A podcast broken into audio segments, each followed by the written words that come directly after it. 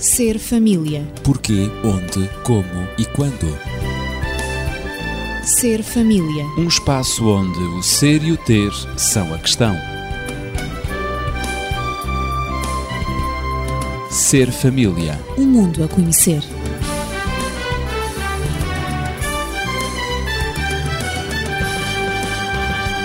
O trauma maior é infligido nos lares. Afirmou o psiquiatra Ilan Kut, ele que é especialista mundial na área de trauma. Na realidade, temos vindo a abordar a violência e o impacto da violência e dos maus tratos e abusos sobre crianças e adolescentes nos nossos programas anteriores. Já abordámos os abusos e violência doméstica sobre crianças no aspecto físico e também psicológico analisamos exemplos e consequências. A propósito, um ouvinte enviou-nos um SMS pedindo que dessemos exemplos práticos dos vários tipos de violência, de maus tratos e de abusos. É por isso que continuamos a abordar este tema, que é vasto e que tem desencadeado o surgimento de opiniões as mais diversas e também nem sempre as mais consentâneas sobre o assunto, este que tem sido objeto de inúmeros estudos, o impacto da violência e dos maus tratos e abusos sobre crianças. No programa anterior, não terminamos os efeitos negativos do abuso psicológico. E é exatamente por aí que iremos começar. Estou acompanhado de Daniel Esteves, médico e terapeuta familiar, e Natividade Lopes, também na pedagogia. Eu sou Ezequiel Quintino e vamos prosseguir com a análise destes exemplos práticos dos vários tipos de violência. Ora, os efeitos negativos do abuso psicológico, como é que eles se fazem sentir na atividade? Ainda sobre as influências do abuso psicológico, gostaria de começar por dizer hoje, além daquilo que já foi dito no programa anterior, que uh, os efeitos sobre crianças, digamos, na idade pré-escolar, são bastante nefastos. Quando a criança se sente agredida psicologicamente, ou seja, ela é ameaçada, ela é tratada com agressividade, quer na família, quer por vezes no jardim-escola, onde ela está, a criança tem uma capacidade muito reduzida de compreender as suas experiências. E então ela ainda está numa idade, uma criança entre 3, 4, 5 anos, ela está numa idade em que é muito dependente dos seus pais. E então ela cria muitas ansiedades, ao sentir-se abusada, ao sentir-se maltratada psicologicamente. E essas ansiedades incluem, sobretudo, o medo de serem abandonadas. E é muito vulnerável nessa idade. É, a criança é muito vulnerável nessa idade. E cria também a criança uma grande confusão Medos, à sua volta. pânicos. Exatamente. Ela fica muito insegura, apesar das crianças nesta idade, entre os 3, 4, 5 anos, terem níveis e ritmos de desenvolvimento diferentes, elas têm muita dificuldade em aceitar, em compreender o que é que está a acontecer. E então, por isso, ficam ansiosas, ficam com muito medo e muito confusas. Depois, partindo já para a idade dos 6 até aos 8, 9 anos, digamos, em que no primeiro ciclo, não é? A idade em que a criança está a aprender a ler, a escrever, enfim, as primeiras noções de escrita também e de cálculo, por volta da idade escolar, melhor dito, as crianças tornam-se então mais centradas sobre si próprias, e então desenvolvem respostas mais precisas à agressividade de que são vítimas. E desenvolvem mesmo essas respostas devolvendo-as, mas por vezes com, respondendo aos adultos, ameaçando também, Reação quando se sentem de autodefesa, ameaçadas, é exatamente, criticando quando se sentem criticadas, mas o que elas desenvolvem mais, além das respostas, é a devolução dessas respostas repercute-se num sentimento de culpa muito grande e esse sentimento de culpa e de vergonha que elas tentam esconder. São poucas aquelas crianças que conseguem devolver a agressividade do mesmo modo como são agredidas. Na maioria, elas ficam caladas, silenciosas, com um sentimento de culpa muito grande. Se elas são agredidas, é porque elas não são queridas, não são amadas, é porque elas não sabem fazer as coisas. E então elas pensam que são elas a causa do abuso. São elas a causa mal, da é? Agressividade. Pensam que se portaram mal. mal. E coitadas, como não, não conseguem fazer melhor, têm um sentimento de culpa muito grande. E então, gradualmente, essas crianças começam a pensar mais em termos de direitos pessoais e justiça social, pelo que as suas respostas incluem a raiva, o ressentimento e também um sentimento muito grande de injustiça. Portanto, estes são os efeitos sobre a criança. A criança, por sua vez, torna-se muito calada, torna-se muito metida com ela própria, silencia e com sentimentos de culpa muito grandes e torna-se também agressiva. Mas, Depois, infelizmente. Ah. Sim, sim. Uh, depois, partindo já para uma idade entre os 10 e 11 anos, isto que estive a referir, a idade escolar. Agora, continuamos na idade escolar, mas a partir dos 10, 11 anos, desenvolve-se na criança já o pensamento abstrato. E nessa altura, com o surgimento do pensamento abstrato, por volta dos 10, 11 anos, sobretudo na adolescência, esse pensamento permite-lhes construir julgamentos acerca do que está a acontecer e acerca do que está certo e do que está errado. Daí também o apuramento do sentimento de justiça. E elas então pensam ou que estão a ser vítimas ou de injustiça ou então que é justo elas serem tratadas como estão a ser tratadas.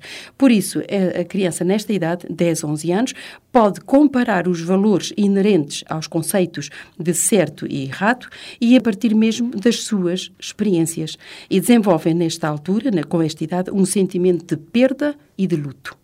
Isto porque o sentimento abstrato leva-as a compreender que, efetivamente, a violência que está a ser exercida sobre elas não tem solução e elas perderam uma grande oportunidade de ser amadas, de serem compreendidas e é qualquer coisa que elas que, que, as, hum, que as torna eh, não tão ansiosas como na idade anterior, mas que, mas que elas têm consciência de que, efetivamente, perderam a estima dos pais, perderam a amizade dos amigos, perderam a, o respeito do professor, porque elas não conseguiram corresponder às exigências que são acompanhadas da agressividade. Há sempre um trauma que se instala. Exatamente. Há sempre, essa é a realidade. É, essa é a realidade, um trauma que se instala. Infelizmente. Portanto, tratar uma criança, quer na idade pré-escolar, quer na idade escolar, ou depois na adolescência ou na pré-adolescência, com agressividade, em qualquer das idades, há sempre traumas que se instalam é e que têm o seu impacto depois na vida adulta. Eu ia dizer, é infelizmente, não são apenas as crianças, não são apenas os adolescentes que são violentados ou que são abusados psicologicamente. Os adultos também, não é, Dr. Daniel Esteves? Sim, eles são abusados ou podem ser vítimas dos abusos cometidos anteriormente. Claro. O grande problema de todo Pode-se este... repercutir eh, na idade adulta Exatamente. aquilo que se passou na infância. Uh, toda esta problemática faz com que os efeitos não sejam colhidos no imediato, mas muitas vezes são efeitos a longa distância. Exato. E ao longo do tempo vão-se verificando. E não é invulgar, a nível, portanto, terapêutico, é encontrarmos pessoas em que os seus comportamentos, os seus padrões de vida não são mais nem menos do que o resultado das experiências distorcidas e pouco saudáveis que viveram nos seus primeiros anos de vida. Claro. Portanto, temos que ver que todo e qualquer abuso, toda e qualquer violência que se cometa, ainda que numa idade precoce, poderá deixar marcas muito significativas em idades muito mais avançadas. Mas gostaria de apresentar alguns dos aspectos, portanto, dos maus tratos quando se manifestam na idade adulta. Maus tratos que podem ser anteriores, mas quando se manifestam do, na idade adulta. Eh, todos já ouvimos falar no stress pós-traumático, portanto, Exato. aquela situação que atinge muitas vezes as pessoas que eh, estão sujeitas a situações de guerra eh, e que tão profundamente perturba. Circunstâncias de grande perigo. Grande perigo. E poderemos dizer que na definição e na aceitação desta entidade nosológica, portanto, desta doença, o que sucede é que o grande problema, em grande parte, têm sido os próprios governos, porque não querem assumir na totalidade, muitas vezes, estes factos, porque isso acarretaria a necessidade de terem que assumir também compensações. compensações. É isso. Daí que aqueles que passaram por experiências de guerra muitas vezes não sejam devidamente respeitados e considerados por uma questão apenas economicista por parte dos seus governos. Mas o stress pós-traumático é uma evidência, é uma realidade que não podemos deixar de considerar. Sem dúvida. Depois poderíamos ter autoimagens eh, negativas, portanto o indivíduo acaba por olhar para si próprio desvalorizando-se porque, enfim, tudo aquilo que ele recebeu como feedback da sua experiência anterior não era no sentido do respeito e da consideração pela sua própria pessoa. Muitas vezes as pessoas também têm, portanto, problemas de identidade, não conseguem estabelecer, portanto, vínculos afetivos em relação a este ou àquele, ou em relação a um grupo, uma família, o que faz com que não saibam muito bem, nem consigam definir muito bem quem são, a que é que pertencem. Depois, estados emocionais alterados, com uma prevalência muito grande de depressão, da ansiedade e da somatização de muitas situações diferentes, o que faz com que, de facto, estes indivíduos sejam indivíduos suscetíveis de apresentarem estes quadros clínicos mais tarde.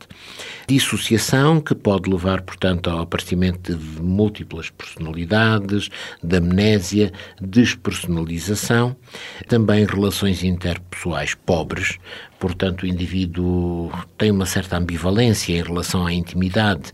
Ele precisa e quer a intimidade, mas ele tem medo dela e foge dela também. E também comportamentos de evitamento. Portanto, comportamentos, por exemplo, autodestrutivos, abuso e dependência de substâncias, normalmente consideradas drogas, e, digamos, a manifestação de uma impulsividade muitas vezes completamente descontrolada. Portanto, tudo isto podem ser situações que resultam de experiências traumáticas anteriores. Não vamos dizer que sempre que isto aparece é porque houve qualquer coisa destas, mas isto é muito mais vulgar aparecer quando existem precedentes. Também não existe todo o quadro no mesmo indivíduo, não é? Não, não, não existe todo o quadro no mesmo indivíduo. Eh, cada um poderá ter o seu padrão, claro. mas isto são os aspectos mais vulgares que citamos e que podem surgir mais frequentemente uns ou outros nos indivíduos que passaram, portanto, por estas experiências traumáticas.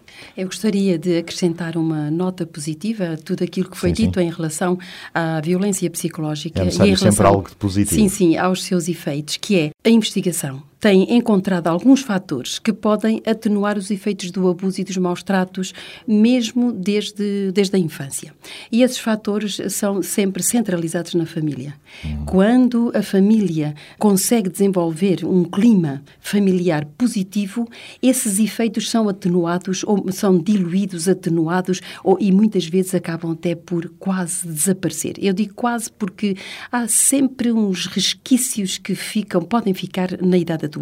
Tudo depende de como o desenvolvimento desse ser humano se processou até ele chegar à idade adulta. Depois também a existência de um pai não ofensor. Um pai que apoia os filhos, que os acompanha, que os aprecia e um pai que seja capaz de garantir segurança e suporte na família. Isso é uma atenuante, é um fator atenuante muito, muito importante. Depois também, ainda, as oportunidades de interação positivas. Dar oportunidade à criança que foi maltratada por um adulto, um familiar, um colega, não importa, não é? E até mesmo por um progenitor, mas que agora se ausentou mesmo, por vezes à separação, ao divórcio, e a criança fica sozinha ou com, com um progenitor ou com outro. Portanto, dar a oportunidade à criança de interação. Interação positiva. E o rendimento escolar é um dos fatores que pode ajudar a criança a sentir-se bem consigo própria. Uhum. Portanto, a ver que efetivamente tem mais valor do que aquele que lhe foi atribuído pelo ofensor. É Desenvolve é a sua autoestima. Exato. E, por fim, as experiências positivas. Positivas, eu digo, apropriadas ao nível da criança, como seja brincar, deixá-la brincar, praticar um, um desporto, ajudá-la a ter relações positivas, amizades com colegas, até com adultos, mas adultos que são suportivos, não é? Ou seja, que dão o suporte à criança, que apoiam a criança. Então, isso ajuda, são fatores que ajudam a atenuar os efeitos dos maus tratos, portanto, na idade, na, na, infância é e, e, muitas vezes também na, na adolescência. Exato, um clima familiar Daniel... Eh, caloroso, não é? Oportunidades de interação, experiências positivas e, de facto, também um pai, uma mãe que seja, de facto, protetor, que dê segurança, que garanta o suporte à criança. O equilíbrio e o bom ambiente. Daniel. Eu diria que temos aqui traçado exatamente aquilo que é a vertente mais significativa da terapêutica. Da terapêutica, uhum. claro. Que é o estabelecimento de uma relação positiva. Dentro do lar, na família. Ou dentro do lar. Que ou... será o mais ideal ideal. Ou em ambiente terapêutico, Claro. ou em ambiente de acolhimento.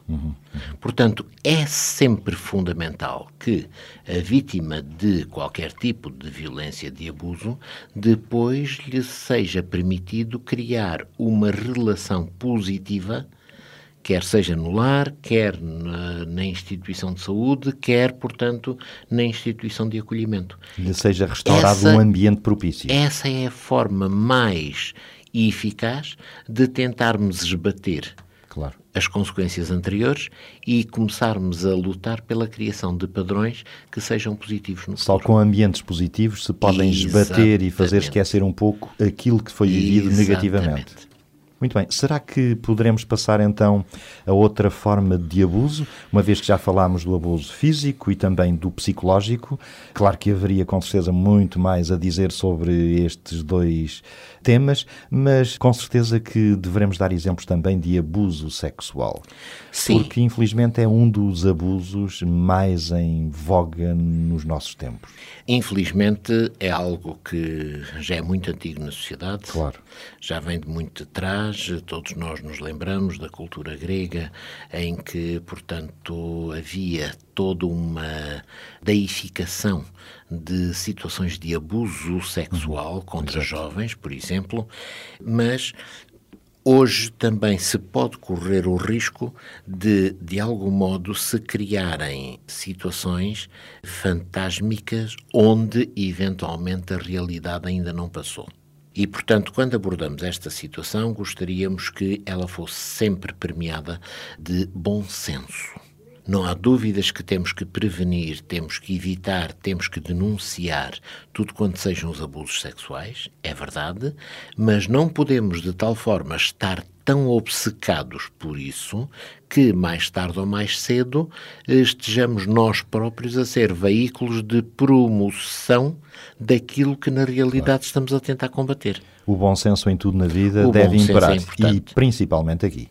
Eu lembro-me de, de uma vez, numa família que entrou em terapia, estarmos a discutir este assunto e, portanto, inclusive na presença dos filhos, e um dos filhos terá dito aos pais, porque qualquer coisa eles imediatamente puxavam para a sexualidade e tentavam falar sobre questões sexuais com o filho e mais não sei quê, e a certa altura o, filho disse ao pai, mas ó pai, tu sempre que falas é só sobre sexo, tu não, não pensas noutra coisa, é? Portanto, aquele pai que estava preocupado tentando cumprir a sua missão como educador, no fim estava sem o bom senso devido a ir além daquilo que o filho poderia receber, o que se estava a tornar extremamente prejudicial para o próprio filho. E ele estava a ver no pai um desequilibrado em relação à parte sexual. E o filho quase que teve mais bom senso do que o, O pai filho quase com que essa teve mais bom é? senso do que o pai. É verdade. Mas, então vejamos, o que é o abuso sexual? É, é o abuso definir. sexual é exatamente o uso que um adulto ou mais podem fazer de uma criança ou mais para obterem gratificação direta ou permitir que terceiros obtenham essa gratificação. Portanto, está em causa a utilização dessas crianças, quer através de atos próprios, quer através de atos que, quando visualizados, por exemplo, por terceiros, e hoje a tomada de imagens é muito fácil, e, portanto, também isto criou novas nuances aos problemas de abuso, quando visualizados por terceiros também possam ser um fator de prazer para esses terceiros. Ora, temos que definir que pode haver abuso sexual com contacto, e todos nós somos capazes de, portanto, entender qual é o abuso sexual com contacto, aquele em que há contacto genital, em que há, portanto, acariciamento de zonas erógenas do corpo, em que, portanto, pode haver penetração, sexo oral ou anal, ou a utilização de objetos para efeitos sexuais. Mas também pode haver portanto, abuso sexual sem contacto. E muitas vezes as pessoas Esse é acham... o mais subtil. E, exatamente. E acham que este não é tanto aquilo que deveria ser. Mas, por exemplo, colocar as condições para que a criança seja quase que coagida a ver filmes pornográficos, fotografias ou atividades sexuais. Portanto, obrigar a criança ela própria a assumir a postura, pousar para a tomada de imagens desse género, fazer comentários sugestivos criando sempre uma ambiência de pressão sexual sobre a criança, obrigar a criança observar relações sexuais, mostrar os órgãos genitais à criança, tudo isto são aspectos que, portanto, podem representar, que representam na realidade abuso sexual, mesmo que não haja contacto. contacto. Uhum. Mas os efeitos, esses existem e serão sempre, portanto, de considerar. Natividade, então. Eu penso que, nesta altura, seria bom nós definirmos um tanto a barreira entre o que pode ser considerado abuso sexual e não ser considerado abuso sexual. Ou, por outras palavras, que comportamentos são considerados ou podem ser considerados abuso sexual. Abuso sexual. Qual a fronteira entre a expressão de afeto não é? e a ausência de tabus e o abuso sexual? Uhum. Porque, uh, não, como o Daniel eh, disse na sua introdução, não vamos agora fazer disto um fantasma, claro, não é? Claro, e claro. classificar tudo, qualquer atitude de Com carinho, certeza. portanto, como sendo um abuso sexual. E então nós temos o incesto, vamos então definir, creio que seria bom entrar em algumas sim. definições. Temos o incesto, que é uma atividade sexual envolvendo membros da família. Uhum. Depois temos a pedofilia a pedofilia, preferência sexual que é patológica de um adulto por crianças. Isso é pedofilia. Depois temos o exibicionismo, que é a exposição de áreas sexuais. Depois a molestação. A molestação, que não é propriamente um abuso sexual físico, mas é tocar ou acariciar as partes sexuais da criança. Passa apenas pelo toque. Uhum. Temos a violação, que aí então já existe a penetração sexual formada. Depois temos o sadismo sexual, é obter prazer sexual do sofrimento alheio. E o sadomasoquismo é que está incluído aqui. A pornografia infantil, que é também é um, uma palavra muito conhecida, pornografia infantil. Trata-se de filmes ou fotografias que mostram crianças em atividades sexuais. Portanto, esta é a pornografia infantil. E, por fim, a prostituição infantil, que é quando a criança é obrigada a praticar atos sexuais em troca de dinheiro ou, ou qualquer outra gratificação qualquer coisa que a criança goste, ou goste de ir a um, a um lugar, qualquer coisa que ela efetivamente explorar gosta e, e ela é gratificada, criança. explorar o gosto da criança. Daniel, Portanto, infelizmente, é, infelizmente e há prostituição infantil, entre aspas, por uh, iniciativa da uhum. criança, Sim. e este é um aspecto Pode. muito importante, mas a maior parte das vezes nunca é por iniciativa da criança. A criança é empurrada para Exatamente. essa situação. E há um aspecto muito, muito significativo. É que em todos os casos, ainda que a criança dê o seu consentimento ou manifeste inclusive tendências nessa direção, temos sempre que considerar que a criança não está em condições de poder definir um padrão de comportamento correto e a responsabilidade será sempre do adulto ou dos adultos que uhum. permitirem que esse comportamento aconteça. Sim, sim. Talvez pudéssemos passar aos sinais indicadores de abuso sexual. Como é que nós então podemos definir e compreender que há abuso? Qual a fronteira que não se deve ultrapassar para entrar no abuso sexual? Eu diria que a fronteira está sempre relacionada com a obtenção de prazer por parte daqueles que estão envolvidos. Uhum. Portanto, vamos lá ver. Se eu acaricio uma criança que me é próxima, lhe faço uma festa no, no rosto, eu não estou a tentar obter um prazer sexual, uma gratificação sexual, mas estou a tentar talvez dar-lhe uma noção de amor, de afeto, afeto de aceitação claro. que faça com que a criança se sinta bem.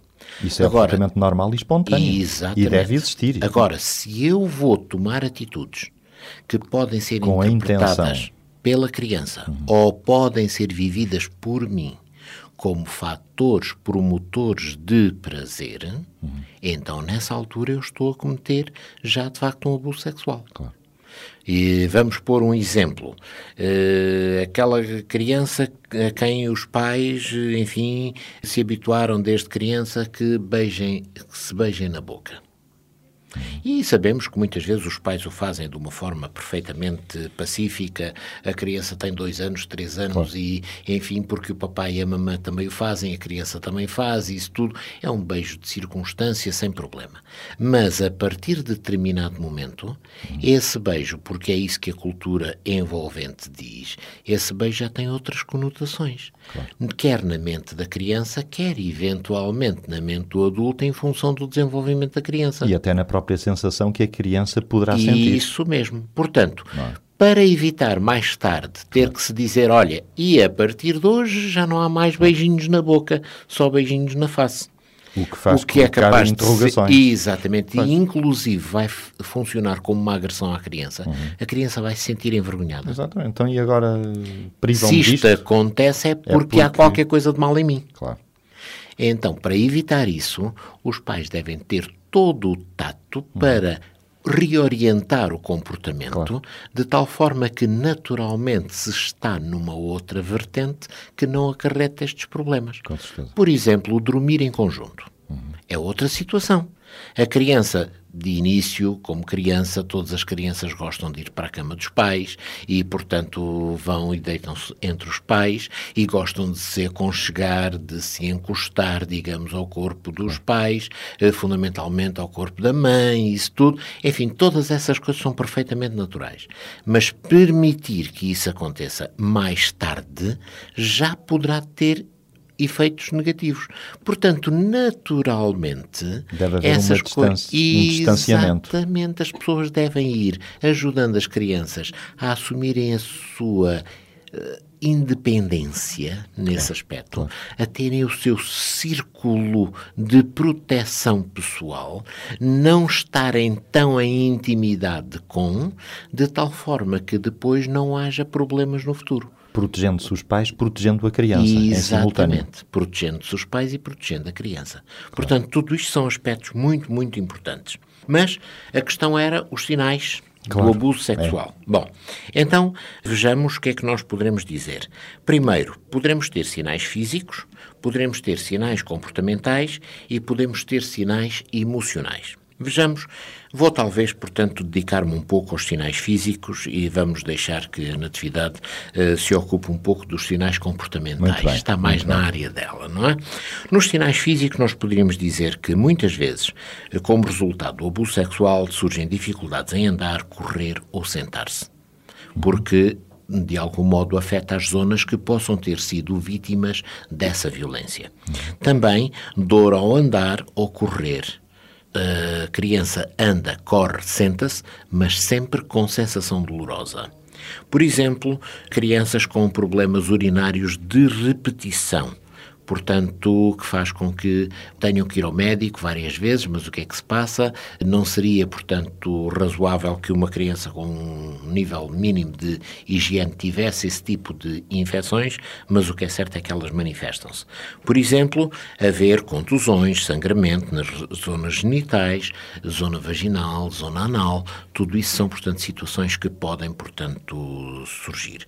Haver exatamente lesões e feridas evidentes, que, portanto, mediante uma observação cuidada clínica, sejam referenciadas como resultantes de uma ação violenta. Por exemplo, também sangue na roupa interior.